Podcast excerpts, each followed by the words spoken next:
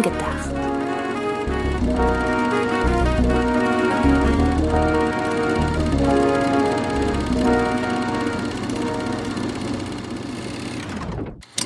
Hallo, liebe Zuhörerinnen und Zuhörer, zu einer neuen Ausgabe von Film gedacht. Film gedacht, so wie nachgedacht, nur mit Film und mit ganz vielen abschreckenden Beispielen. Gar nicht abschreckend ist aber meine absolute Lieblingskollegin auf der ganzen weiten Welt, Antje Wessels. Und gar nicht abschreckend ist auch mein absoluter Lieblingskollege auf der ganzen weiten Welt, Sidney Schering. Abschreckend dafür ist, dass der Tag bei mir irgendwie unter einem schlechten Stern steht. Er hat jetzt damit kurz vorm Podcast, äh, na gut, geendet noch nicht, aber seinen Höhepunkt darin gefunden, dass ich das Mikro kaputt gemacht habe, beziehungsweise den Mikrofonständer. Jetzt muss ich hier das Mikro halten und sitze hier deshalb auch so krüppelig, damit ich äh, das nicht die ganze Zeit hochhalten muss, sondern meinen Arm äh, abstützen kann. Ich hoffe sehr, also dadurch, dass es nur der Mikrofonständer ist, dürfte es eigentlich nichts an der Qualität ändern. Ähm, ich wollte mich nur kurz auskotzen. Gut, genau. Wir reden heute über abschreckende Filmreaktionen beziehungsweise Arten, einen Film naja, zu bewerben kann man ja so gesehen gar nicht sagen, die uns aber neugierig auf den Film gemacht haben. Also quasi, ja, entgegengesetztes Marketing sozusagen. Das Lustige ist, ich äh, bilde mir ein, dass ich jetzt eigentlich schon genau weiß, worauf wir uns später einigen können werden. Und daher würde ich sagen, legen wir einfach direkt los. Ja, vielleicht noch zur Erklärung. Also halt als wir uns das Thema überlegt hatten, hieß es halt einfach, dass wir uns Dinge überlegen, die eigentlich quasi die Lust auf einen Film mil mildern, was halt auch sich auf Werbemechanismen auswirken könnte.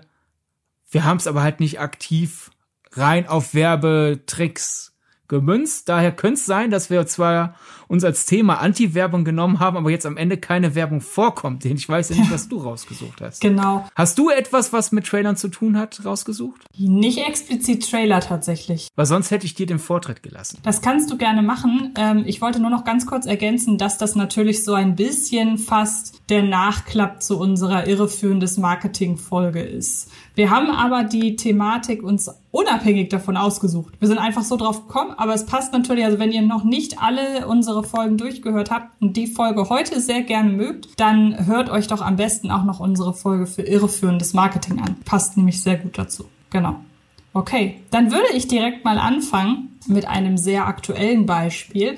Das ist ein Film, der in diesem Jahr ja, jetzt muss ich wieder überlegen, Stichwort Zeit und so. Zu diesem Zeitpunkt glaube ich schon auf dem Fantasy Filmfest gelaufen ist und den du dann entsprechend möglicherweise schon gesehen hast, aber zum jetzigen Zeitpunkt leider nichts drüber sagen kannst. Wie dem auch sei, es geht um den Film Megalomaniac. Sagt er dir was? Ja. Und äh, der Film ist ja aktuell aktiv dabei, beworben zu werden als neuer Martyrs, neuer absolut mega hardcore, brutaler Horrorfilm und so weiter. Und ähm, jetzt möchten einige da draußen vielleicht sagen, aber Moment mal, es geht doch um abschreckendes Marketing, um nicht um cooles Marketing. Und ähm, dann sage ich aber, dass diese Art, also ich glaube, sie haben es jetzt nicht auf dem Plakat, beziehungsweise ich weiß gar nicht, ob es schon ein Plakat gibt, also ein deutsches gibt es definitiv noch nicht, ähm, aber ich erinnere mich daran, der letzte Film, der mit diesen Brutalitätssuperlativen geworben hat, das war The Sadness. Und im Falle von The Sadness hat mich das halt überhaupt nicht gekriegt, weil ich, ich habe das damals so äh, dramatisch formuliert, ich bin zu alt, um zu sehen, welcher Film denn der nächste brutale Horrorfilm ist. Dann habe ich aber The Sadness irgendwann geguckt, auch an dieser Stelle ein kurzer Verweis. Wir haben auch eine Folge über The Sadness und über Gewalt im Horrorfilm gemacht, äh, mit Hello Chrissy damals zusammen. Und ähm, ich habe den halt gesehen und ja, wir waren uns ja einig, der ist sehr grafisch, der ist sehr brutal, aber seine Qualitäten hatte er meines und auch deines Erachtens nach gar nicht zwingend über seine Grafik, sondern einfach wirklich eher um das drumherum. Und jetzt weiß ich natürlich, jetzt ist es schon sehr mutig zu sagen, ich freue mich auf Megalomaniac, weil ich mir hoffe, dass dieses Brutalitätsgeheische, dass das letzten Endes nur ja eben der Aufmerksamkeit dient. Und ich hoffe, er ist gar nicht so brutal und äh, er hat halt einfach ähnliche Qualitäten wie The Sadness hatte abseits seiner Brutalität. Aber irgendwie, ich weiß nicht, also vielleicht ist es ein gutes Omen. Der Film hat mir darüber, dass er eben als absolut brutaler Film beworben wird, irgendwie in einem Jahr, in dem The Sadness rauskam, Lust darauf gemacht, ihn zu sehen. Und ähm, daher habe ich mir gedacht, um halt wirklich auch einen aktuellen Bezug zu haben, nehme ich den hier wirklich mal rein, weil du weißt, normalerweise Du kennst mich mittlerweile gut genug. Allein das Attribut, oh, der neue brutale Film, äh, den man je gesehen hat, das ist ja jetzt nichts, worüber man mich ausschließlich kriegt. Und deshalb, äh, wie gesagt, als, als, als Ausnahmebeispiel, wie, und jetzt kommen wir mal so zu den allgemeinen Sachen weg vom Beispiel selber, wie man durch das, wie man durch Werbeerfahrungen, so nenne ich es mal, sensibler wird für für die Art und Weise, wie halt Werbung für Filme funktioniert und man dann eben Vergleiche zieht zu anderen Filmen, könnte man so als, ich, ich glaube, das ist schon sehr spezifisch an dieser Stelle, aber vielleicht könnte man das so ein bisschen als allgemeinen Punkt sehen, Vergleiche mit anderen Werbeformen. Äh, wir kommen ja auch noch auf Anti-Marketing zu sprechen. Ich bin mir sehr, sehr sicher, dass wir Stichwort kann, sehr ähnliche, ah, ja. sehr ähnliche Punkte da noch haben. Aber ich glaube, es spielt, also ich glaube, die Erfahrung spielt da eine, eine große Rolle und wie gesagt, Vergleiche mit etwas, was wir schon kennen. Also wie gesagt, Megalomaniac. Ich kann nicht sagen, leider an dieser Stelle, ob, äh, ob ich jetzt äh, recht hatte. Das ist natürlich ein bisschen schade, aber es geht hier ja vorwiegend darum, ob uns irgendwie Werbung Lust auf einen Film macht du hättest dir ja auch ein Beispiel raussuchen können, über das du jetzt reden kannst, ohne dass, wenn die Ausgabe ver veröffentlicht wird, äh, plötzlich vielleicht alles, was du gerade gesagt hast, inaktuell geworden ist, ja. weil du rausgekommen bist und wer weiß, wunder was gesagt hast, was du jetzt auch hättest sagen Das stimmt, aber letzten Endes ist ja eigentlich das Urteil unabhängig von der Vorfreude. Ja, okay, da, das verstehe ich, aber ich versuche immer noch, du hast ja jetzt quasi gerade, es sei denn, ich habe gerade irgendwie einen Knoten im Kopf, Du hast ja gerade eher beantwortet etwas, das von den Leuten, wenn die das machen, so gemeint ist, dass du Lust drauf bekommst, aber bei dir erregt es das Gegenteil. Richtig, genau. Also wir haben, mir ist schon klar, dass es einen Großteil des Publikums gibt, für die es ist der neue mega brutale Horrorfilm im Stile von Martyrs eben sehr wohl ein Marketingkniff ist, der funktioniert. Aber ich bin jetzt wirklich von komplett meiner Warte ausgegangen. Und bei mir erzeugt das normalerweise ja. eben eher Gegenwehr und eher so der Gedanke, ja gut, wenn ihr euch über den, über den Brutalitätsgehalt definieren müsst, kann da ja sonst nicht so viel hinter sein. Gut. Da mache ich jetzt einfach ein Beispiel, äh, dass äh, ich, von dem ich denke, dass das ein bisschen genauer zu dem passt, was wir uns mhm. vorgenommen haben. Und ich habe auch gerade schon rausgehört, ich glaube, du hast dir das auch notiert. Das heißt, wir haben dann jetzt äh, einen Dialog, würde ich mal vermuten. Nämlich, es gibt ja etwas, das einmal im Jahr passiert und da beteiligen sich Leute, die sich glaube ich, sehr toll darin finden, sehr laut, sehr negativ zu wirken. Und die sind dann ja davon überzeugt, dass mich das abschreckt. Und Jahr für Jahr passiert das Gegenteil. Und ich denke, oh, ja gut, der Film ist jetzt direkt für mich interessanter geworden. Nämlich Filme, die in Cannes ausgebucht wurden. ja, genau. Und ich habe einfach direkt als Beispiel, weil lustigerweise, das kommt ja sehr oft vor, aber lustigerweise, weil wird das wahrscheinlich immer die erste Assoziation damit bleiben, nämlich The House That Jack Built, der ja damals wirklich extrem kontroverse Reaktionen hervorgerufen hat und wir beide da saßen, das mitbekamen und dachten, yay, Lars von Trier ist zurück. ja, also bevor es irreführend klingt, wir, wir haben das zu Hause mitbekommen. Genau. Nicht wir ja, haben es in Cannes mitbekommen. Klar, wir zu Hause mitbekommen. Man sitzt halt da und wusste, oh, bald muss es doch die Reaktion aus Cannes geben auf der Haus für Jackbit und dann ging's halt los. So, viele Leute sind rausgegangen, so lange wurde geboot und wir so, yes! es, es ist sehr verlässlich. Also generell könnte man es auch die äh, Lars von Trier Kategorie nennen, als dass sie auch Antichrist äh, beispielsweise in Cannes ausgebuht wurde. Äh, Veneer Demon ist auch einer meiner Lieblingsbeispiele, wo auch viele negative, angewiderte Kritiken für mich noch mehr Neugier erzeugt haben. Aber auch, ich habe dann jetzt mal halt einfach zur Vorbereitung nachgeschaut, welche, bei welchen Filmen es noch verbucht ist, dass die ausgebuht wurden. Und da ist zum Beispiel auch dabei The French Dispatch. Hä, okay. Auch, auf, auch in Cannes? Ja, das ist ja jetzt nun wirklich kein, es gibt ja durchaus eine Kategorie an Filmen, wo Leute, die nach Cannes fahren, sich aus irgendeinem Grund angewidert fühlen. Und natürlich nicht alle. Es gibt ja auch Leute, die in Cannes positiv zum Beispiel auf Antichrist und House of Jackbit reagiert haben. Aber die Leute, die meinen, in Cannes buhen zu müssen, scheinen mhm. ja einfach auch ein Abo darauf zu haben, Filme wie Antichrist, Neon Demon mies zu finden. Aber The French Dispatch hätte ich doch eher so als typischen, eher Cannes-Bait-Film fast schon. Eigentlich schon. Aber vielleicht hat, äh, vielleicht war das der Grund, weshalb geboot wurde? Keine Ahnung, ich finde das banal. Ich versuche jetzt gerade einfach nur irgendeine Antwort darauf zu finden. Möglich. Äh, sonst halt, ich werde jetzt nicht alle auflisten, weil es gibt wirklich, also das sind Dutzende an Filmen, die in Cannes ausgebuht wurden mhm. in der Geschichte dessen, seit das mitgeschrieben wurde. Aber einfach noch so als ein paar Beispiele. The Killing of a Sacred Deer. Ja gut, ist ein typischer Bu-Film, würde ich sagen, ne? Ja, äh, es ist jetzt aber auch kein Gar kein garantierter Bu-Film, würde ich sagen. Weil jetzt hier so alles, was Lars von Trier macht, ist ja nicht nur sehr provokant, sondern ist ja auch explizit und Killing of a Sacred Deer spielt halt auch natürlich mit dem Thema Gewalt, mhm. ist jetzt aber halt auch schon eine ne, ne Spur ruhiger als so ein Lars von Trier. Ja. Dann Film, wo ich absolut verstehe, dass der halt bei den Leuten, die nach Cannes fahren, um zu buhen, auch äh, genau das hervorgerufen hat.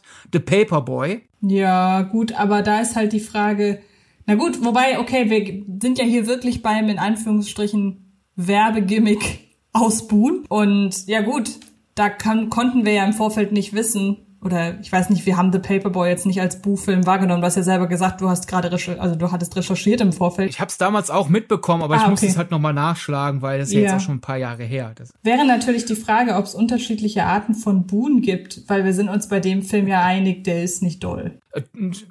Du hast momentan aber auch einen äh, Lauf, einfach für mich mitzusprechen und Echt? dann daneben zu legen. Oh, sorry. Also ich finde Paperberry jetzt nicht super, hm. aber ich finde den durchaus gut. Na gut, okay. Tut mir und, leid. Äh, für die, die es nicht wissen, das ist der Nicole Kidman Zac Efron Unpinkel-Film. Stimmt. Was halt allein schon das Ausbuhen sofort erklärt. Ja, das ist wahr.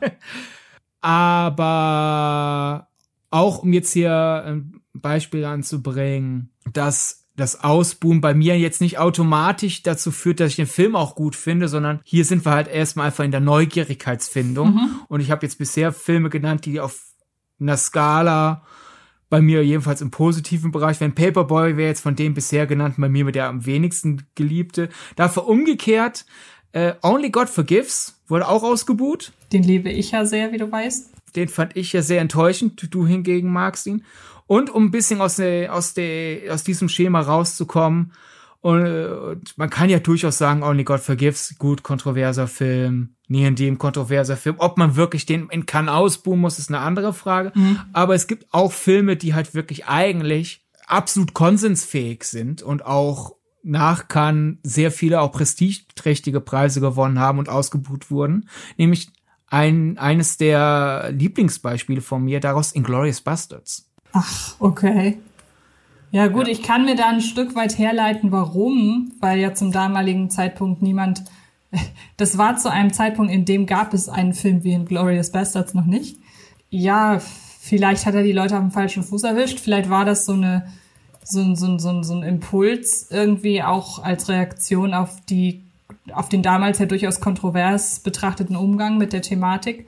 Ja, ich kann mir herleiten, warum geboot wurde, aber rückwirkend ist es natürlich schon ein bisschen albern. Also das ist generell, äh, erinnert mich das so ein bisschen an, ähm, ich überlege gerade, welches das war. Es gibt doch regelmäßig, äh, was man auch so sieht, äh, bei, äh, wenn man so Wikipedia-Artikel zu Filmen öffnet, dann gibt es doch, ist es die Filmbewertungsstelle? Es gibt auf jeden Fall irgendein Buch. Die in Wiesbaden? Ja, die meine, ich glaube, die meine ich aber nicht. Es gibt, Du meinst das internationale Lexikon des Richtig, Films. genau, das meine ich. Und äh, die haben ja gefühlt alles zerrissen. Also wirklich alles. Und das erinnert mich da so ein bisschen dran. Also ähm, sagen wir so, wenn ein, ob ein Film in Cannes ausgebucht wird, das ist gut für uns, weil wir wissen, okay, auf den Film müssen wir besonders aufmerksam werden. Aber ich glaube, rückwirkend auch für den Stellenwert in der Filmgeschichte hat es nicht wirklich was zu sagen, ob ein Film in Cannes ausgebucht wurde. Im Gegenteil, es kommt dem Film, wie man bei uns sieht, ich würde fast behaupten, wir sind nicht die einzigen, für die das eher als Werbe, als Werbung funktioniert. Ist es vielleicht auch, ja, ist es vielleicht auch so gesehen ganz gut. Also ich erinnere mich dann noch, das hat jetzt weniger mit Boon zu tun, aber auch gehört in die Kategorie, man wirbt mit negativen Reaktionen auf einen Film Da fällt mir spontan Raw ein, der ja ähm, im Vorfeld seiner, seiner, seines regulären Starts, auf jeden Fall im, im Rahmen seiner Weltpremiere, als der Film galt, wo äh, Leute rausgegangen sind, weil sie kotzen mussten während einer Szene, weshalb ja beim Fantasy Filmfest Kotztüten verteilt wurden im Vorfeld. Und und nochmal, also ich kann jetzt nicht beurteilen, ob wirklich gekotzt wurde. Warum sollte man sich das komplett aus den Fingern saugen? Aber okay.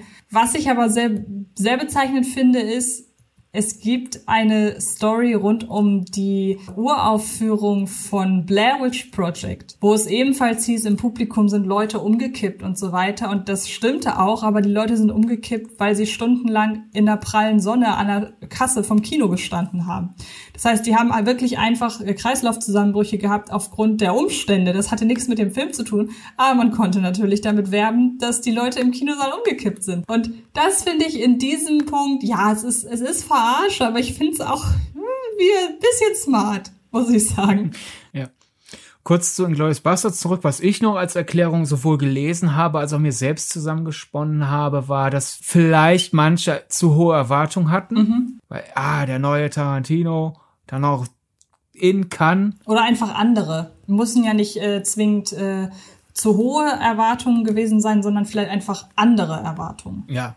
Und dass das dann äh, halt in äh, in Buhrufe geführt hat, dass äh, dieses Ventil. Dann muss man natürlich der Fairness halber sagen, in Cannes lief noch eine etwas andere Schnittfassung mit der auch Tarantino und da äh, Sally Menke, seine äh, Editorin, die ja leider nicht mehr unter uns weiter auch nicht ganz zufrieden war, aber der Deadline war halt da, dessen ungeachtet nach kann, wurde halt ein bisschen, bisschen geglättet. Ich kann mir nicht vorstellen, dass es an dieser Schnittfassung war. Ich glaube, es war so eine Mischung aus anderer Erwartung zu hoher Erwartung. Und sind wir mal kurz ehrlich, einfach mieses Verhalten, dass das an der Riviera ist und äh, gewisse äh, Garderobenvorschriften gibt, habe ich ja so ein bisschen das Gefühl, wenn man sich das durchliest, äh, wie in Kant teilweise Filme wahrge äh, wahrgenommen oder vor allem aufgenommen werden, muss ich sagen, ich glaube, das sind im Publikum auch einfach ein paar Selbstdarsteller. Ich will jetzt nicht sagen, dass Filme ausbuhen generell ein Tabu ist. Ich glaube, irgendwo kann man eine Grenze ziehen und sagen, ab diesem Moment ist es moralisch legitim, Filme auszubuhen, aber in Cannes ist diese Grenze viel, viel, viel, viel früher, als ich sie setzen würde. Ja, das ist ja so generell was. Also ich sag mal so, in anderen Filmfest, auf anderen Filmfestivals stehen die Leute halt auf und gehen und in Cannes müssen sie es noch irgendwie lautstark kundtun. Also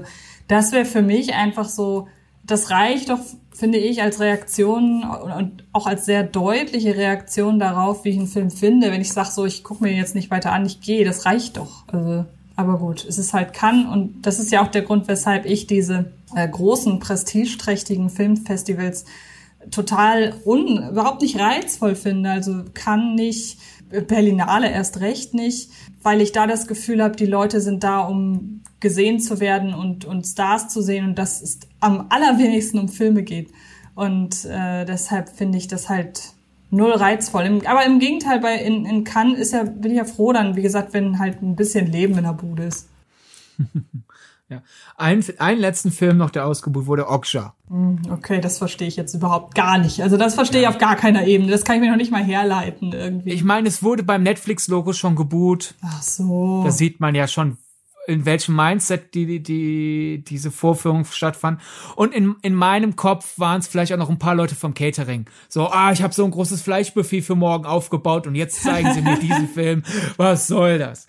Ist ja, ja auch vielleicht. schade. Es gibt bei, bei den bei den Standing Ovations gibt's ja akribische äh, Listen, die geführt werden, wie lange Stand, die Standing Ovations waren. Bei diesen ganzen Buchrufen-Artikeln steht immer nur, ja, es gab Buchrufe. Ja, wie viel? Waren es fünf Leute zweimal über drei Szenen verteilt? Mhm. War es das eine ganze Szene, die ausgebucht wurde? War es das, war es das halbe Auditorium? Also da hätte ich gern, wenn man schon meint, das zu einem Teil der jährlichen Kann-Berichterstattung machen zu müssen, dann hätte ja. ich da gern in Zukunft noch ein bisschen schickt jemanden hin, der sich nur dafür die Seele setzt, um ja. die, äh, den Applaus und die Buhrufe zu, zu notieren. Und jemand anderes aus der Redaktion macht den Kritik, weil äh, es ist ja mittlerweile ein, kann Running Gag geworden und dann will ich aber gern ein bisschen mehr Akkuratität. Das Allein stimmt. ja auch, dass bei den Standing Ovations teilweise auch dieses Jahr war. Es gab einen Film, da kursierten dann in den Medien einmal 16 und einmal 18 Minuten Standing Ovation. Das sind schon zwei Minuten Unterschied. Ja, da wüsste ich eigentlich schon gerne. Ja. ja, auf jeden Fall. Okay, ja, also Buchrufe in Cannes, perfektes Marketing-Tool für Leute wie uns. Ja. ich meine, selbst wenn man nicht unseren Filmgeschmack hat, kann man sich ja einigen, glaube ich, bei den ganzen Filmen und wie gesagt in vielen anderen Beispielen. Ein Film, der in Cannes ausgebucht wurde, ist auf jeden Fall interessant. Selbst wenn man ja. ihn nicht mag, macht er irgendwas anders. Genau. Ja, da hast du recht. Soll ich dann mal weitermachen? Liebend gerne. Und das geht auch sehr in eine subjektive Richtung. Da bin ich einfach gespannt, ähm, was du dazu sagst, ob du äh, Personalien hast, mit denen du das unterfüttern kannst. Es geht mir nämlich darum, wenn jemand, und das findet so in der Kritik, da ist es, glaube ich, ein bisschen zu allgemein. Also wenn man äh, Kritiken liest oder sich bei YouTube anguckt oder als, als Podcast hört, ähm, würde ich sagen, dass ähm, ja, wobei, nee, sagen wir, sagen, also sagen wir so, in, Serien, in seriösen Medien wäre das, glaube ich, zu allgemein formuliert. Aber es gibt ja manchmal Kritikerinnen und Kritiker, die es als Anti-Werbung verstehen, zu sagen, es ist ein typischer XY-Film. Also ein typischer, keine Ahnung, Christopher Nolan-Film, ein typischer Quentin Tarantino-Film. Also hier wirklich einfach wahlweise irgendeinen Regienamen einsetzen. Und ähm, bei manchen Personen habe ich so das Gefühl, es wird dann doch eher als Abwertung verstanden. Also zum Beispiel, es ist ein typischer Paul Feig-Film. An dieser Stelle kurze Information. Wir haben einen ganz tollen Paul Feig Podcast gemacht. Oder auch, es ist ein typischer M. Night Shyamalan Film. Oder auch, es ist ein typischer Michael Bay Film. Ihr erkennt das Muster. Zu all diesen drei Leuten haben wir einen Podcast gemacht. Und ähm, zudem haben wir tatsächlich noch keinen Podcast gemacht, aber selbst den würde ich darunter packen, der aber kein äh, Regisseur ist, sondern ein Schauspieler, nämlich ein typischer Adam Sandler-Film. Und nun bin ich jetzt gar nicht die, der groß, größte Adam Sandler-Fan. Ich bin aber auch kein Anti-Fan. Das ist wirklich weiß nicht, würdest du mir da zustimmen, dass es bei Adam Sandler einfach wirklich komplett vom Film abhängt, ob es gut ja. ist oder schlecht. Und das sind aber alles Namen, bei denen man weiß, es geht in eine bestimmte Richtung. Und wenn ich, bleiben wir mal beim Beispiel Adam Sandler, wenn ich Bock habe auf einen wirklich komplett harmlosen, ja, Filmetag, ohne zu lange darüber die Inhalte nachzudenken, einfach ein bisschen berieseln lassen mit einer Gag-Trefferquote von, ja, im besten Fall 60, 70 Prozent, dann weiß ich halt mit dem Urteil, es ist ein typischer Adam Sandler-Film, total, was ich kriege und das erleichtert mir einfach meine Filmauswahl. Bei Paul Feig ist es halt noch simpler. Ich mag den Humor von Paul, Paul Feig wahnsinnig gern. Es ist mein absoluter Lieblingsregisseur. Wenn jemand abwertend sagt, es ist ein typischer Paul Feig-Film, dann sage ich, jo, da bin ich dabei. Oder auch, äh, wie gesagt, äh, M. Night Shyamalan. Da geht man dann ja in der Regel über seine Twist-Geschichte und ich finde, oder über sein, das Aufgreifen von Twists als ja, erzählerische Überraschung quasi. Und da wäre ich vielleicht noch am ehesten, dass ich sage, der könnte, den, vor dem könnte ich mich in dieser Auflistung an Menschen noch am ehesten trennen. Aber auch da, ich meine, wir haben einen ganzen Podcast, wie gesagt, über M. Night Shyamalan gemacht und wir finden seine Filme ja nicht spannend, primär wegen der Twists, wo wir uns ja einig sind, er hat gute und er hat schlechte. Aber in seinen Filmen das, oder in den Filmen der Leute, die wir gerade oder die ich gerade angesprochen habe und zu denen wir Podcasts gemacht haben, da gehört ja immer noch mehr zu, als einfach nur den Film zu sehen, sondern auch die Einordnung in die Vita, was wir aus früheren Werken von ihm darin sehen und so. Wie gesagt, ich habe sehr oft das Gefühl, bei, es, es betrifft nicht alle, aber bei gewissen Personen ist dieses ein typischer so und so Film als Abwertung zu verstehen und es kommt auf die Person an aber bei manchen Personen ist genau das so, dass ich sage, ja, genau das wollte ich hören, also werde ich mir diesen Film angucken. Also mir fallen nur Beispiele ein von Leuten, die halt dieses ein typischer bla bla bla Film, das wirklich als so mein, wie es ohne reingelegte, herablassende Stimme auch zu verstehen ist. Also halt wirklich, ich meine, natürlich macht auch Adam Sandler für ihn atypische Filme, aber es gibt ja schon einen gewissen Humor, zu dem Adam Sandler sich zugezogen fühlt und deswegen macht er diese Filme bevorzugt. Ähnlich wie halt Michael Bay mit seinem äh, Erzählstil und seinem äh, Log und vor allem halt äh, der, der Actiondichte. Es ist halt eher so dieses, hey, es ist ein typischer Michael Bay-Film und damit wissen ja dann die äh, LeserInnen, HörerInnen, wie auch immer, ZuschauerInnen, ah, ich mag Michael Bay oder ich hasse Michael Bay, also weiß ich, vollkommen ungeachtet der Kritik drumherum, ich werde den Film auch mögen oder stattdessen mögen oder im Gegensatz zu der Person mögen oder wie auch immer, bla bla bla. Also einfach als neutral, was heißt neutral? Es ist halt ähm, eine Einschätzung, wie sehr dieser Film für diese Leute, die ihn gemacht haben, äh, eine Ausnahme ist oder keine Ausnahme ist. Und es ist nicht automatisch, weil es ein typischer Film ist, ist es ja automatisch Dreck. Na gut, da stimme ich dir, da stimme ich dir zu, was ich halt vergessen habe, was relativ wichtig ist. Wenn man sagt, ein typischer XY-Film, dann suggeriert man damit ja auch trotzdem, dass es das alles schon mal gab, dass es nicht besonders kreativ ist. Ich glaube, das ja. ist nochmal wichtig. So. Ich meine, klar, wenn es ein typischer Film für XY ist, kann es ja keine Ausnahme sein. Gleichzeitig, genau. wie du ja sagst, es gibt ja, also allein halt, wenn jetzt eine Person die angesehen ist, wieder etwas Typisches für diese Person macht, ist man ja froh, ha, schon wieder was Gutes quasi. Äh, ich habe ja da, mhm. ist ja dann immer noch besser als, oh Gott, das ist sehr atypisch und dann auch, aber auch noch unfähig oder so. Also ich verstehe, was du meinst und es, es gibt ja durchaus so einen Schlag an, wobei das ich eher bei den Filmfans sehe als bei den professionell in diesem Metier arbeitenden Personen.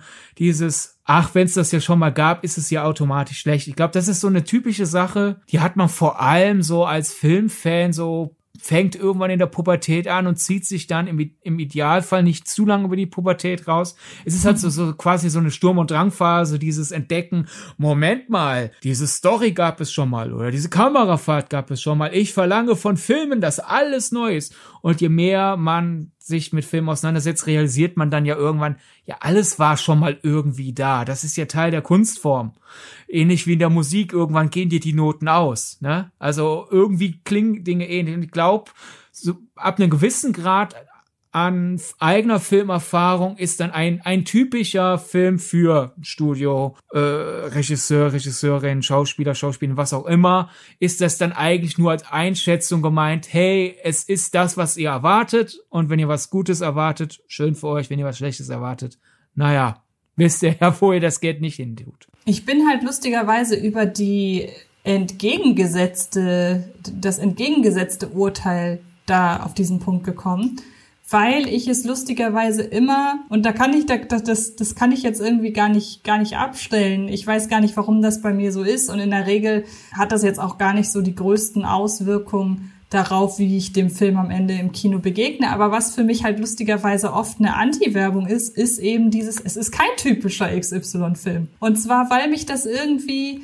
dann dann weiß ich nicht, was ich erwarten soll. ich, ich werde gerne an die Hand genommen im Vorfeld. Und ähm, wenn ich halt jetzt zum Beispiel hören würde, da ist ein neuer Adam Sandler-Film bei Netflix und ich habe gerade voll Bock auf einen äh, plumpen Adam Sandler-Humor. Und dann heißt es aber, ja, der Film ist aber nicht so typisch Adam Sandler jetzt mal weg vom Extrem, also weg von einem der schwarze Diamant. Wenn man da gesagt hat, das ist kein typischer Adam Sandler-Film, dann war das die Untertreibung des Jahrhunderts. Sondern halt einfach wirklich so, keine Ahnung, es bleibt im Komödiensegment, aber es geht halt, weicht ein bisschen davon ab. Oder halt eben auch bei M. Night Shyamalan. Dann denke ich mir aber, warum denn nicht? Also ich will halt wieder einen Twist haben und ich will wieder ausnahmsweise einmal im Jahr darüber lachen, wenn irgendwelche Leute hinfallen. Das ist dann auch in dem Moment okay. Also das, ich bin, wie gesagt, eher so über das Gegenteil gegangen. Ja, bei atypisch würde dasselbe Geld wie bei mir, ist halt erstmal eine Einschätzung. Und je nachdem, wie du halt ja, ja, zum Blablabla Bla, Bla stehst, bist du dann froh oder enttäuscht. Also wenn man mir sagt, was weiß ich, irgendwann endlich, ich habe den neuen Gowabinski-Film gesehen und das ist ein typischer mhm. Gowabinski, werde ich denken, juhu, also ein Film, den ich super finde. Wenn jemand sagt, das ist kein typischer Gowabinski-Film, gut, mein Vertrauen in Gowabinski ist so groß, dass ich immer noch denke, oh, dann bin ich mal gespannt. Aber würde man jetzt, weiß nicht, ja, also es gibt auch Namen, wo ich denke, A-typisch A, gut, vielleicht mag ich es jetzt endlich ja. ausnahmsweise mal. Natürlich bin ich gerade so sehr im positiven Film gedacht Modus, dass mir kein, keine Person einfällt, wo ich denke, Gott sei Dank, macht die mal was anderes als sonst. Keine Ahnung. Dieses Stand-Up-Programm ist kein typisches Mario Bart Stand-Up-Programm. Da würde ich jetzt mal denken, so, hä? Hat er endlich mal einen zweiten Witz geschrieben? Und Mario Bart-Fans wären enttäuscht. Also ich, ich weiß, wo, warum du es hier in diesem Podcast erwähnt hast. Ähm, ich glaube, ich habe einfach nur weniger Erfahrung gerade im, im Kopf mit Leuten, die halt typisch immer als Schimpfwort meinen und atypisch immer als positiv okay. meinen. Vielleicht sehe ich es auch einfach zu negativ. Aber äh, wie gesagt, also gerade, ich habe halt extra Beispiele rausgewählt. Zum Beispiel ist es ein typischer Michael Bay ne, wir wissen einfach, was Michael Bay bei Filmfans für ein Standing hat. Und ja. äh, ich meine, ich kenne auch Leute, für die ist ein typischer Michael Bay-Film ein Kompliment. Also, ne? Ja. Äh, ja, genau. Ich glaube, da ist vielleicht auch der Unterschied, äh, du, dir werden ja auch manchmal ungefragt rotzige Kritiken in die Timeline gespült. Das stimmt, ja. Äh, dass du dann vielleicht schon mehr Beispiele hast für Leute, die halt typisch immer als Schimpfwort benutzen, während ja. ich halt, keine Ahnung, davon eher freigehalten werde, weil sich keiner darum bemüht, mich mit irgendwas zu nerven, was ich nicht sehen will. das ist sehr gut, dass du das gerade, dass du das gerade noch mal ein bisschen ausgeführt hast, weil ich hatte vorhin noch einen Punkt, der auch oft negativ äh, konnotiert ist, den ich aber auch der bei mir auch die Neugierde steckt. Ich bin sehr froh, dass er mir wieder eingefallen ist. Ich äh, bewahre ihn mir auf für gleich. Oder bevor du ihn wieder verlierst, hau ihn jetzt raus. Okay, dann äh, würde ich nämlich noch mal, es geht in eine sehr ähnliche Richtung, auf das Thema äh, Remake gehen. Remakes oder generell irgendetwas, was zu einem Franchise gehört, aber ich meine hier wirklich explizit Remakes, haben ja, den haftet ja wirklich dieses, ja, also dieses äh, Stigma an, so, es ist halt nichts Kreatives mehr und Hollywood fällt nichts mehr ein und bla. Aber wenn ich halt wirklich höre von Film XY gibt's ein Remake und im besten Fall kenne ich auch den Originalfilm dazu, dann weckt das bei mir die Neugierde, dass ich wissen will, ah, okay, mal gucken, wie jemand anders das jetzt komplett neu umgesetzt hat. Und ich würde behaupten, da ist ja wirklich eher auf Ablehnung, wenn es heißt, so, es wurde jetzt Film XY neu ja. aufgelegt. Ich meine, das ist Stoff für einen ganzen eigenen Podcast werden wir jetzt so schnell nicht machen, weil wir neulich erst Prequels gesprochen haben. Da relativ schnell Remakes nachreichen ist, glaube ich, ein bisschen monoton, aber wir heben uns das mal für ja, später ja, eben, auf, genau. aber da mal ganz schnell einfach ja. sehe ich eh nicht, weil das ist ja genauso wie ich, was ich ja gerade meinte mit typisch, atypisch, weil man ja irgendwann realisiert, alles war irgendwie schon mal da. Es kommt halt drauf an, wie man drauf blickt, dass man die Ähnlichkeiten sieht oder nicht sieht. Dass jemand Neues, etwas schon mal erzähltes nochmal erzählt, ist ja Teil unserer Kultur. Wie viele Märchen, einfach je nachdem, in welchem Land man lebt oder teilweise sogar in welchem Bundesland man lebt, ganz anders mhm. ablaufen. Frag eine Person aus Frankreich nach dem Original Aschenputtel, ne? erzähl mir nicht die Disney-Version, wird was ganz anderes erzählt, als wenn du, keine Ahnung, im tiefsten Schwarzwald bist. Und das ist doch mhm. schön. Deswegen äh, ja, ist Remake für mich erstmal per se nicht direkt, oh Gott, oh nee. Ich bin allerdings auch nicht automatisch bei Juhu, bin gespannt, weil dafür gibt's halt auch so auf Fälle, wo es einfach uninteressant ist. Aber verwandt damit wird mir jetzt halt einfach einfallen bei Adaptionen. Wenn Leute sagen, oh, das ist sehr originalgetreu. Mhm. Ist jetzt eigentlich auch nicht das, worüber wir heute eigentlich reden wollen, weil das ist ja positiv gemeint. Und ich realisiere aber dann halt oft so, hm, äh, das ist jetzt erstmal einfach nur eine Einschätzung. Und es gibt originalgetreue Adaptionen, die gelungen sind. Und es gibt originalgetreue Adaptionen, die halt quasi über ihre eigene Beine fallen, weil sie halt etwas sehr nah an dem anderen Medium versucht haben, was dann aber im Medium Film nicht mehr funktioniert. Also originalgetreu wird oft als Lob gemeint und ist bei mir erstmal einfach einer neutrale Einschätzung. Es ist eine Einordnung, wie sehr ist man dran, wie sehr ist man nicht dran. Und interessant ist dann erstmal, ja, aber wie funktioniert es als Film, wenn du verstehst? Mhm. Ja, könnte man jetzt auch noch hinterher schon, das habe ich, dem habe ich jetzt keinen eigenen Punkt gewidmet, aber auch dieses, der Film ist ganz anders als das Buch.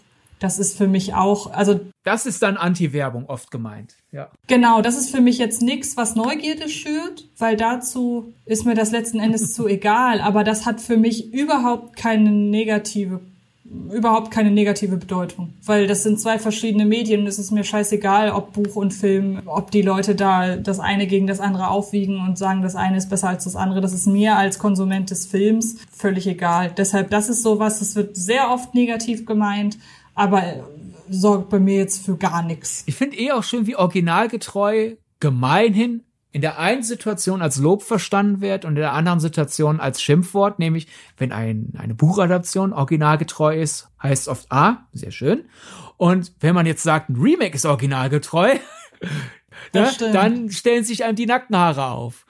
Und recht, es, es ist natürlich nachvollziehbar, weil in dem einen Fall hast du natürlich die Übersetzung in anderes Medium, das fällt beim Remake dann auch noch weg. Dessen ungeachtet ist es halt so, oh, bei der einen Sache willst du nochmal dasselbe vorgekaut bekommen und bei der anderen Sache willst du auf gar keinen Fall nochmal dasselbe vorgekaut bekommen. Wobei gleichzeitig bei Remix, wenn sie zu anders sind, ja auch wieder alle unzufrieden sind. Also allein daher müssen wir wirklich mal über Remix reden. Aber nicht heute. Das führt uns zu weit vom Thema ab. Genau. Gibt es denn Schauspielerinnen und Schauspieler, bei denen du weißt, die werden eher, deren Mitwirken wird eher negativ wahrgenommen und du denkst, juhu. Das ist ja halt, das wäre ja jetzt eigentlich auch schon wieder ein eigener Podcast, so ungeliebte Schauspieler. Wir haben ja mehr oder weniger schon einen zu dem ja. Thema gemacht, weil mir würde da jetzt zum Beispiel als erstes äh, Jamie Dornan einfallen, der sich ja aber dank äh, Belfast beispielsweise schon rausgezogen hat aus diesem, er ist der Fifty Shades of Grey Typ. Ja, stimmt. Wir haben zu dem Thema, das nutzen wir das einfach dafür. Wir haben dazu einen Podcast gemacht. Vor allem, das kommt und geht ja auch. Also wir haben ja auch eine ganze Ben Affleck-Folge gemacht und Ben Affleck ist ja auch jemand, der hat seine genau. zwei, drei Jahre, wo alle sagen, ach Gott, ja, stimmt, ich mag Ben Affleck, dann hat er wieder seine fünf, sechs Jahre, wo die Leute ihn auf einmal hassen. Daher ist es schwer, jetzt hier mich auf eine, auf eine Person äh, festzulegen, weil manchmal sind die gehassten Stars von gestern die Lieblinge von morgen und umgekehrt. Aber wir sind uns einig, dass es, es ist mit Person XY ähm, wenn Person XY im Trailer, Matthias Schweighöfer wäre zum Beispiel so ein Beispiel. Wenn der in einer internationalen Produktion auftaucht, dass man erstmal sagt, also nicht Mann, sondern viele erstmal sagen, was macht denn der? Sch nicht Joko und Klaas Fans sagen, oh Gott, jetzt verseucht er auch noch Hollywood und Joko und Klaas Fans, Joko und Klaas genau. sagen sich, der Matze, ach wie schön. Ja, oder einfach Leute, die halt sich auch andere Filme mit ihm angeguckt haben als Schlussmacher. Ja. Okay. Ich hätte noch eine Kategorie. Oder bist du noch nicht durch? Weil dann lasse ich dir den Vortritt. Doch, also mir sind, ich hatte jetzt tatsächlich nur die zwei. Bei, bei Cannes wusste ich, dass es unser beider sein wird. Und äh, da hat sich ja jetzt gerade noch ein bisschen, also schön was draus ergeben noch. Daher darfst du jetzt sehr gerne deine Sachen anführen. Ich hätte natürlich noch, dass es halt auch die, die Leute, die das prüfen, denken, das sollte Anti-Werbung sein, aber mehr und mehr kristallisiert sich raus. Es hat nicht die Aussagekraft über den Film, den sich die Verantwortlichen einbilden, sondern es hat einzig oder allein für die Studios Relevanz, um einzuschätzen, wie akkurat ihre Marketingkampagne war, nämlich Cinema Score. Mhm. Das ist zur Erklärung auch nochmal für mich. Ich muss es immer, weil ich verwechsel die Sachen gerne, ich muss es immer wieder mir neu sagen, damit es irgendwann gefestigt ist. Das ist ja die ähm, Möglichkeit des Publikums nach dem Film in den USA, den Film zu bewerten, ne? Genau, also ähm, im Regelfall wird das am Startwochenende gemacht. Da gehen halt Leute von dieser Organisation hin, gehen in die Kinos und wollen, dass die Leute Schulnoten verteilen, wie sie den Film fanden. Und dann macht CinemaScore halt seine Pressemitteilung, packt das auf die eigene Website und dann heißt es halt, der neue Film, sehr oft von A24, ja. hat nen, hat ein D, was halt quasi durchgefallen ist in den USA oder sogar ein F. Und CinemaScore finde ich, auch wenn sie es in den letzten Jahren in, in der Pressearbeit ein bisschen abgeweicht haben, aber die sind durchaus groß geworden mit diesem Gedanken, wir sagen euch, wie das Publikum den Film fand. Und mittlerweile wird eher klar, ja gut, die fangen halt die Stimmung am Saalausgang ein, direkt am Startwochenende. Und es kann gut sein, dass die Leute auf dem Weg nach Hause ihre Meinung nochmal ändern, weil, ach ja, Moment, ich war einfach nur enttäuscht, weil ich was anderes erwartet habe, bla bla bla bla. Das wird ja schon gar nicht mehr abgebildet. Und daher Cinema Score, vor allem F und D, die ganz schlechten Noten, äh, verraten quasi, Mist, der Trailer hat was anderes verraten. Und daher finde ich es immer, wenn bekannt wird, ein Film hat in den USA einen richtig schlechten Cinema-Score bekommen, bin ich immer, wenn der Film hierzulande noch nicht lief und vielleicht auch noch nicht die Pressevorführung war oder so, erstmal neugieriger weil ich denke, okay, was ist das denn schon wieder, wo das Publikum sich aufregt, weil es nicht das bekommen hat, was es, was ihm versprochen wurde, aber letztendlich vielleicht doch interessant sein kann. Also nicht jeder Cinema Score F-Film ist gelungen. Es gibt auch Filme, so absoluten Schrott mit einem F wie Alone in the Dark von uns, von uns Uwe Boll. Oder äh, hier dieser grässliche Devil Inside, das ist dieser Film, wer sich nicht erinnert, ein Found-Footage-Film, der da mit der Einblendung endet, dass man sich das Ende doch im Internet anschauen soll. Ja, den ich, äh, ach genau, stimmt, ich hatte den verwechselt mit, äh, einem anderen Film, irgendwie The De Devil's Due, mit dem hatte ich den verwechselt, den ich ja tatsächlich gar nicht so schlimm fand. Aber ja, Devil Inside, den habe ich deswegen auch nie gesehen, um mich nicht zu ärgern. Vor allem, ich weiß nicht, ob die Webseite überhaupt noch online ist. Also vielleicht gibt's das. Das wäre sehr, sehr schlecht gealtert, dieses Gimmick, wenn das tatsächlich ja. nicht mehr da wäre. Aber es sind halt auch so, wie ich finde, sehr interessante Filme mit einem F abgestraft worden. Wie Mother. Mhm. Oder ich erinnere mich an äh, nee, der, der Brad Pitt-Film, äh, Killing. Killing Them Killing, Softly. Killing Them Softly, da weiß ich, dass der das auch hatte, zum Beispiel. Genau. Auch der erste Wolf Creek, was mich überrascht. Das wundert mich auch. Da weiß man, der hat ja eigentlich geboten, was man erwartet hat. Nur ein bisschen langsamer. Ja, ich meine, der hat es auch erfolgreich genug geboten, dass er einen zweiten Teil und eine Serie bekam. Also. Ja, ja, genau. Hm. Oder auch äh, Jane Campions Erotik-Thriller In the Cut mit Mark Ruffalo, Mac Ryan, Jennifer Jason Lee. Da würde ich aber sagen, das ist wieder so ein typischer Fall, ähnlich wie halt heute, wenn A24 Horrorfilme eine negative Note bekommen, nicht zwingend immer F, sondern manchmal, wie gesagt, auch ein D oder ein sehr schlechtes C.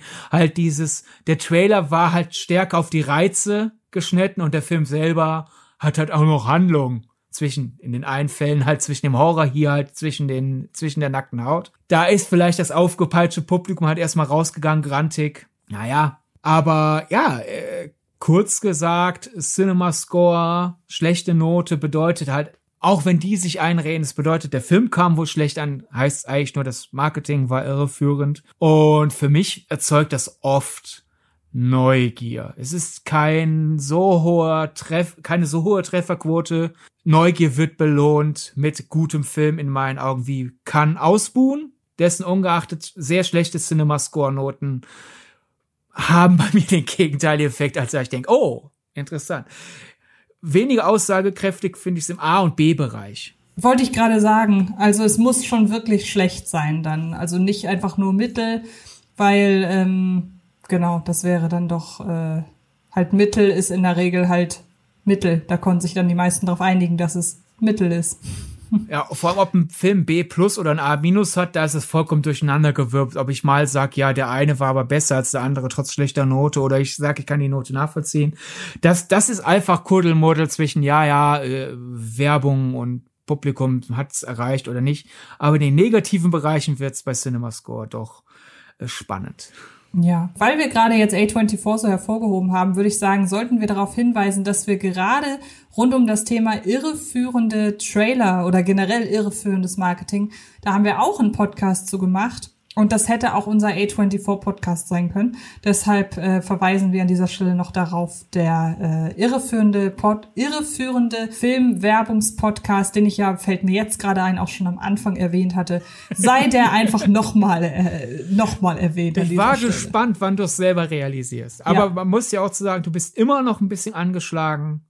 Ja. Und hast dann ja auch noch die ganze Zeit, also was weiß ich, zwei Prozent deines geistigen Akkus werden ja allein dadurch verloren, dass du aufpassen musst, das Mikro nicht zu schlagen, während du es hältst oder so. Wobei wir sollten an dieser Stelle kurz erwähnen, wer sich daran erinnert, dass in der letzten Ausgabe ich gesagt habe, dass es mir total schlecht geht. Zwischen diesen beiden Aufzeichnungsterminen der Pod Terminen der Podcast legen, glaube ich, drei Tage. Also es geht mir jetzt nicht schon seit zwei Wochen schlecht. Es ist alles immer, alles immer noch in einer Woche. ist schlimm genug. Vor allem, wenn ihr den Podcast hört, geht's Antje hoffentlich wieder gut. Ja. Also, ihr werdet es in der nächsten Folge erfahren. Ja. okay. Nee, gut. Ja. Okay. Ist noch irgendetwas, was dir in den Sinn kam während unserer kurzen, knackigen, dreiviertelstündigen Besprechung? Nö, also ich bin damit eigentlich vollkommen zufrieden. Das waren mhm. so die wichtigsten Stimmt. Beispiele. Eine Sache fällt mir noch ein. Gibt es, ähm, das ist bei uns beiden ja leider selten der Fall, aber du musst auch keine Namen nennen, aber gibt es Leute, wenn du hörst, die finden einen Film mies, dann weißt du, gut, ich werde ihn wahrscheinlich mögen? Kein Kommentar. Okay, meine Damen und Herren, ihr dürft euch da draußen jetzt einfach selber ein Bild machen davon, wie Sydney das meint. Äh, in diesem Sinne vielen Dank, dass wir über äh, mal wieder das Negative ins Positive gekehrt haben. Also es ist im Grunde heute Film gedacht in Reinkultur, wenn man so möchte. Sagt die Frau, die gerade äh, mich äh, gebeten hat, Kollegenschelte zu betreiben. Hey, nein, ich habe doch gesagt, ohne Namen zu nennen, ob es das einfach generell gibt, weil bei mir gibt's das. Also ich weiß, wenn Leute sagen, ich finde Film XY scheiße, dann weiß ich, okay, So schlimm wird er nicht sein. Ähm, gibt's doch. Also jetzt völlig ohne irgendwelche Namen zu nennen und auch ohne, dass das dann irgendwie auf äh, direkt in Hate münden muss. Es gibt halt Leute, bei denen weiß man und der Geschmack ist komplett unterschiedlich. Da, da, da sind wir, glaube ich, das, das ist vielleicht dann auch insofern zum Thema passend, weil es gibt ja wirklich viele Leute, die benutzen, oh, du magst den Film, also weiß ich, er wird mir nicht gefallen und umgekehrt. Die benutzen das quasi als Schimpfwort für KritikerInnen. Mhm. So schreiben dann, ah, Blub fand den Film mies, haha, dann kaufe ich mir jetzt, jetzt recht das Ticket. Und es wird oft so formuliert, als würden diese Leute denken, ha, jetzt habe ich dir aber ein Schnippchen geschlagen, jetzt wirst du dich aber ärgern. Und ich würde aber sagen, die meisten KritikerInnen gehen an diesen Beruf heran nicht mit der Haltung, mein Geschmack ist Gesetz und wenn du Filme anders siehst als ich, bist du eine dumme Sau, sondern es ist halt, ich habe diesen Film gesehen, habe mir Gedanken darüber gemacht, habe das in einen Text oder in ein Video oder in einen Podcast oder was auch immer verwandelt und dann überlasse ich diese diesen Beitrag von mir genauso in die Welt wie die Filmschaffenden. Und es gab ja, zum genau. Beispiel mal, ich habe sehr negativ äh, Night and Day besprochen, den Thomas äh, Thomas Cruise und Cameron Diaz Film von von von äh, Mangold, James Mangold. Und ich fand den halt wirklich auf absonderliche Weise schlecht, aber irgendwie interessant schlecht. Und da bekam ich eine, eine Laser Lasermail damals so, ah, haha, siehst du mal, jetzt werde ich mir den erst recht anschauen, das klingt doch super und noch ein bisschen länger ausgeführt. Und ich habe mir gedacht, ist doch toll. Wenn du ja. nach meiner Kritik überzeugt bist, dass dir der Film gefallen wird und du hättest den Film ohne mich nicht entdeckt, das stand nämlich auch noch in der Mail. Ich wollte den eigentlich gar nicht sehen, aber jetzt will ich den sehen. Und da kam ein paar Tage später, haha, ich war drin und fand ihn super, guckst du mal. Und ich denke, das ist doch schön. Dank mir ja hast du zwei Stunden Spaß gehabt, die du ohne mich nicht gehabt hättest. Ja, du hattest zwei Stunden Spaß mit einem Film, mit dem ich nicht zwei Stunden Spaß hatte, aber ich habe doch dein Leben als Zuschauer war's äh, bereichert. Da bin ich doch froh. Und es gibt wirklich diese, diese, diesen Gedanken, man kann Kritiker ärgern, wenn man Filme anders findet. Und das ist, ist ich, es gibt natürlich KollegInnen, die denken hier, äh, jeder, der, der einen Film anders sieht, ist automatisch unmöglich. Aber generell muss ich sagen, in den meisten Fällen würde ich sagen, wenn ich nach einem Verriss jemanden Lust gemacht habe, habe ich damit kein Problem. Es gibt Situationen, wo Leute dann trotzdem sagen, jetzt gucke ich den erst recht und ich weiß genau, wenn ich diese Person ein bisschen kenne, es wird dir aber nicht gefallen. Hm. Selber schuld.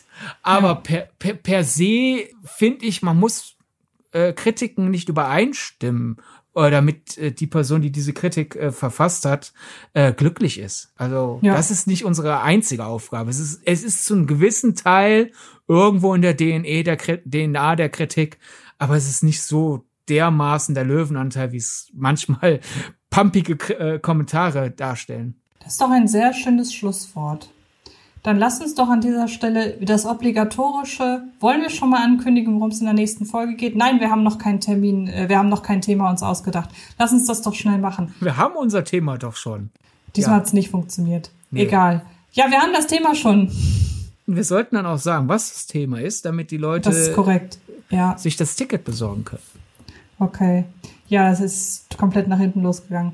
Aber gut, Hey, komm, lass uns den Leuten da draußen erzählen, worum es nächste Woche geht. Ja, Antje, es geht um einen Film, der Florida-Film. Korrekt. Nämlich um Mittagsstunde. Genau. Mit Charlie Hübner, auf den ich mich sehr, sehr freue. Ja. Und ich habe ihn noch nicht gesehen, deshalb kann ich an dieser Stelle noch keine Werbung machen. Das musst ganz alleine du machen. Ja, ich will jetzt auch nicht zu viel Werbung machen. Nachher siehst du den Film und findest ihn so schlecht, schlecht dass du nicht mal die Podcast-Folge machen willst. Und dann war dieses ganze Blabla hier gerade vollkommen für die Katz. Da hast du recht. Also schaut euch einfach Mittagsstunde an, beziehungsweise macht euch einfach darauf gefasst, dass wir Mittagsstunde besprechen werden. Genau. Schaut euch Mittagsstunde an und wenn alles gut geht, besprechen wir den auch nächste Woche. Genau. Alles klar. Dann äh, schreibt uns wie immer soziale Netzwerke, Filmgedacht, Twitter, Instagram, äh, Antje Wessels, Twitter, Instagram, Sardonna Bold, Twitter, Sydney Schering, Instagram. Schreibt uns, was denn äh, für euch Punkte sind, die euch Lust auf einen Film machen, obwohl sie eigentlich das genaue Gegenteil machen sollen.